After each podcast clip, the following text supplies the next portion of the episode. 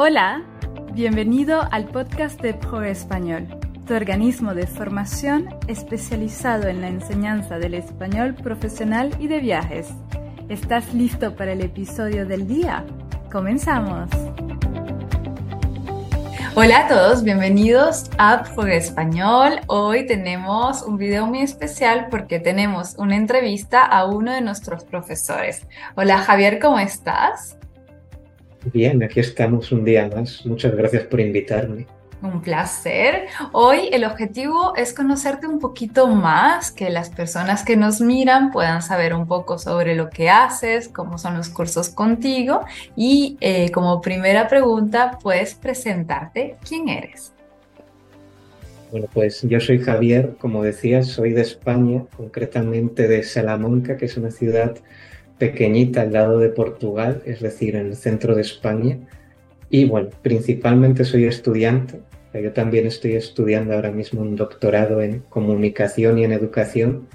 Y también soy profesor de español desde hace más o menos tres años, desde la pandemia, desde que comenzó la pandemia hasta que se acabó por suerte. Y soy profesor de español, normalmente me centro en aspectos de comunicación y en el español de los negocios y español de turismo es un poco a lo que más me dedico. O sea, empecé un poco en esto de rebote gracias a mi madre, que mi madre también es profesora de español y como estaba estudiándolo desde pequeñito y veía a ella cómo preparaba las clases, pues decidí dar el salto y aquí estoy. O sea, hago un poco de todo. También soy examinador y corrector de pruebas o exámenes de español y aprendiendo un poco de todo. Y exactamente, tú eres uno de nuestros profesores para perfiles profesionales o también para certificaciones oficiales como el DEL. Y entonces el español es una vocación en tu familia, viene un poco de familia, ¿no? Sí, viene de familia. O sea, mi madre es profesora de español y también diseñó parte de los exámenes DELE. O sea, ella es responsable de los niveles DELE y viene de familia. Recuerdo que cuando ella hizo su tesis, su doctorado. Su doctorado trata sobre el español de fines específicos, que es lo que llamamos español de negocios o español para el turismo y concretamente ella se especializó en el español de turismo para negocios, para empresas. Entonces yo desde pequeño era lo que veía. Recuerdo que íbamos al cine o íbamos a un restaurante y yo tenía que pedir el ticket para que ella los guardara todos y tener material para sus clases, porque como en aquella época no había todavía internet, o lo había, pero no como ahora, pues mis primeros recuerdos eran verla recopilar todos los tickets de español y preparando sus clases de negocios. Entonces sí, viene de familia. Vale, muy bien, muy interesante. Como pues ser profesor no termina cuando sales del aula, sino que forma parte ¿no? de tu vida. Y es muy interesante, por ejemplo, ¿puedes comentarnos cómo es un curso contigo con un estudiante que aprende español por motivos profesionales? Un curso conmigo principalmente se trata de que utilicen la lengua o el español en su contexto. Por lo tanto, yo como profesor no se trata de que yo te dé las respuestas, sino de saber qué preguntas hacer al estudiante. Entonces, cuando tenemos una primera clase o cuando tienen un curso conmigo, yo lo primero que necesito saber es un poco sobre el estudiante. O sea, para qué necesita el español, por qué lo necesita y sobre todo cuáles son sus necesidades. Y a partir de ahí siempre es utilizar la lengua en contexto, darte ejemplos constantemente y a partir de esos ejemplos desarrollar una conversación. Por ejemplo, si tu empresa es una empresa, vamos a decir, de redes sociales o una empresa centrada en el turismo, que es de lo que más suelo tratar, pues tú me dices, mi empresa se dedica a la venta de packs turísticos, vamos a desarrollar una conversación a partir de ahí. Siempre es conversar, o sea, prácticamente el 80% de la clase tiene que ser una conversación del estudiante hasta el punto de que cuando tú miras el reloj de la clase y me digas, llevo media hora hablando, pues perdona por estar hablando tanto tiempo, yo te tenga que decir, no, se trata de eso. Yo hablo muy poquito, las clases se adaptan a ti, yo te hago las preguntas exactas y a partir de ahí sacamos la lengua en su contexto.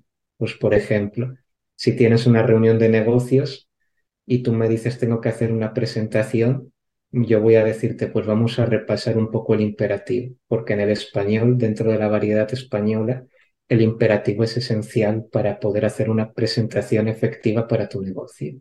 Entonces siempre es saber localizar qué es lo que necesitas y a partir de ahí español conversacional y que todo lo puedas llevar a una aplicación práctica. Como me enseñaban a mí, no es tanto aprender qué es el español o aprender qué es la gramática, sino cómo piensa un hablante de español, para que tú en todo momento no tengas la sensación de que utilizas el español en vacío, en la nada, sino de que realmente lo estás utilizando en situaciones a las que tú te vas a enfrentar en tu día a día. Exactamente, crear situaciones reales ¿no? Eh, dentro del curso para que cuando el estudiante tenga que enfrentarse a ellas en la vida real, pues esté preparado, ¿no? Porque ya lo han practicado durante su curso. Entonces, al final, no solamente mejoran gramática y estas habilidades, sino también confianza, ¿no? ¿Qué piensas? ¿Qué rol tiene la confianza al hablar el español? ¿Qué piensas? Diría que es muy importante. Entonces, de hecho, yo normalmente cuando presento el programa o cuando presento lo que vamos a hacer o nuestra primera clase, siempre cito esta frase que es famosa de un presentador americano que pintaba cuadros, que cada vez que cometía un error pintando un cuadro, él decía, aquí no cometemos errores, cometemos accidentes felices. Entonces, no se trata de ver el error como algo malo, como algo negativo, sino como algo que te va a permitir evolucionar. Y entonces la confianza es muy importante. Que tú no tengas miedo a equivocarte, que tú te sientas cómodo y que tú veas que tu lengua materna no es un obstáculo, sino que es una ventaja.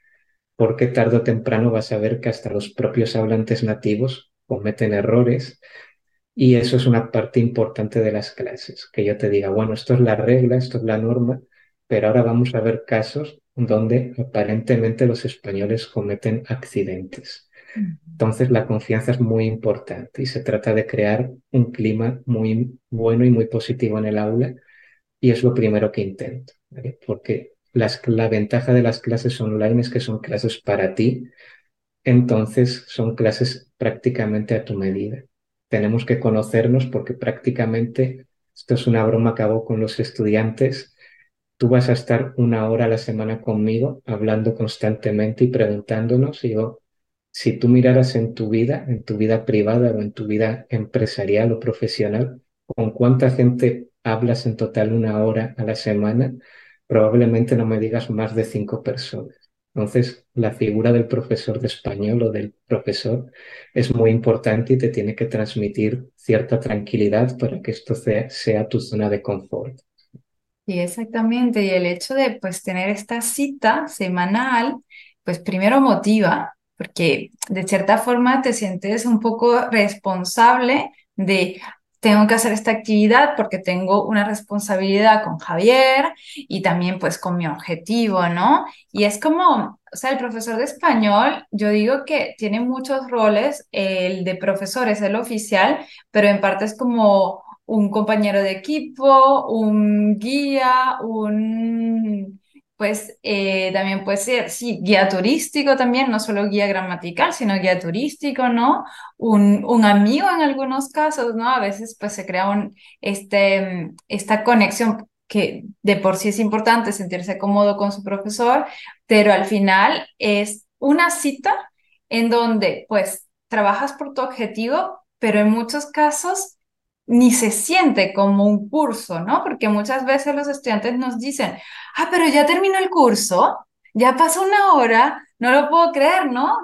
Se sienten tan bien que no solo ganan en confianza y en gramática, sino que pues es un tiempo de calidad en donde está focalizado 100% a ellos. Eh, eso pues es una de las cosas interesantes e increíbles de, de estos cursos.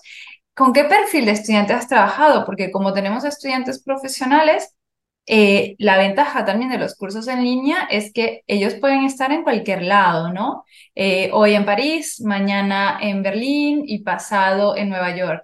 ¿Con qué perfiles sueles trabajar? Principalmente son estudiantes del ámbito profesional, con lo cual he tenido estudiantes, vamos a decir, 50-50, el 50% son estudiantes profesionales que necesitan una certificación de español para trabajar en una empresa española y necesitan un nivel, vamos a decir, intermedio avanzado. Y por lo tanto es gente que trabaja en España y que necesita adquirir un español profesional rápidamente.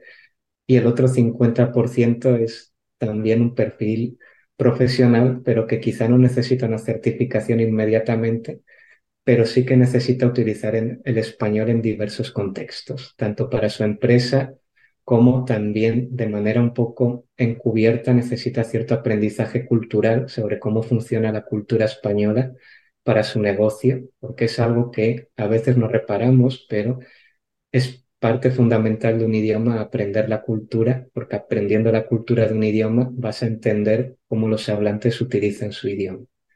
Entonces es 50-50 y dentro del español profesional de mis estudiantes profesionales he tenido de todo, estudiantes que montaban aquí su empresa, estudiantes que venían sin saber nada y que tenían que trabajar en empresas de marketing, estudiantes que también eran profesores, pero profesores de otros idiomas y que necesitaban aprender rápidamente, o programas de intercambio empresarial que estaban financiados por una entidad bancaria en la que necesitaban español de los negocios pues rápidamente, cursos de un mes, dos meses para familiarizarse. Entonces, es un español muy específico, pero como decías, también muy agradecido porque llegas a conocer al estudiante y se llega a convertir un poco pues, en un compañero y al mismo tiempo, como digo yo siempre, aprendes tú también. O sea, prácticamente aprendo yo de negocios tanto como ellos aprenden de lengua.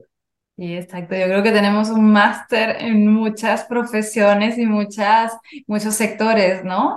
Y um, un poco para, para terminar, si hoy una persona nos escucha que aprende español o que tiene un nivel mm, intermedio, B1, comienzo de intermedio, que desea aprender español tanto por, por, eh, por razones profesionales como por turismo, ¿qué recomendación le podrías dar?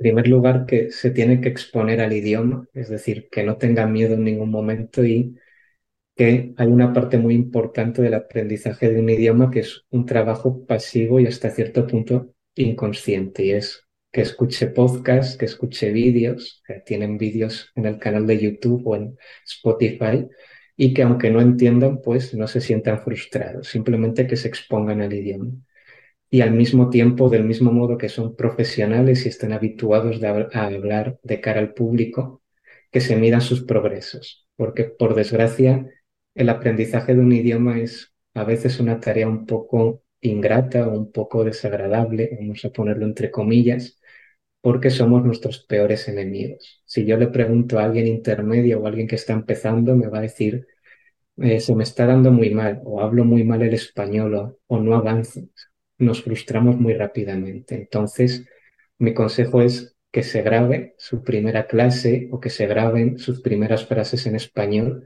y que vuelvan a repetir la prueba un mes después, justo como cuando hacen para hacer una presentación oral. Y ellos verán que la mejora es enorme. O sea, en primer lugar, que no tengan miedo y que se expongan. Y en segundo lugar, que se marquen objetivos alcanzables. Es decir, que se graben, que cada vez que aprendan una palabra escriban una pequeña frase relacionada con su sector profesional y que cada pequeño paso cuente. O sea, aprender un idioma es abrirte las puertas al mundo, a otro mundo, como decía un filósofo, los límites de mi realidad son los límites de mi mundo y realmente nunca dejamos de aprender nada en el mundo. Por lo tanto, con un idioma es lo mismo, nunca vas a dejar de aprender y en vez de verlo como algo negativo, verlo como algo positivo e ir marcándote objetivos alcanzables poquito a poco, del mismo modo que lo haces en tu negocio o en tu vida profesional, porque al final aprender un idioma es simplemente un camino, un recorrido y hay que hacerlo poco a poco. Bien, excelentes consejos. Voy a hacerte una última pregunta, la voy a comenzar contigo, no lo he hecho a los otros profesores. Completa la frase. Un profesor de español es... Estudiante, siempre. Exactamente, si no, este es uno de los criterios importantes en Progreso Español, formarnos nosotros mismos como equipo para poder comprender a nuestros estudiantes y, y ser mejores profesionales. Muchas gracias, Javier, por tu tiempo. Eh, a todos los que nos ven, si quieren comentar algo, agradecerle a Javier por su tiempo y por los consejos, nos pueden dejar en los comentarios sus opiniones o simplemente sus mensajes y si les gustaría comenzar su formación de español con nosotros y con nuestro profe Javier, no duden en contactarnos a hola arroba Nos vemos pronto con un nuevo video. Adiós. Gracias, hasta luego. Adiós. Muchas gracias por haber escuchado el podcast de Pobre Español. Si te ha gustado, por favor déjanos una evaluación de 5 estrellas en Apple Podcast en Spotify o en cualquier plataforma de escucha de podcast. Nos vemos en el próximo episodio. Adiós.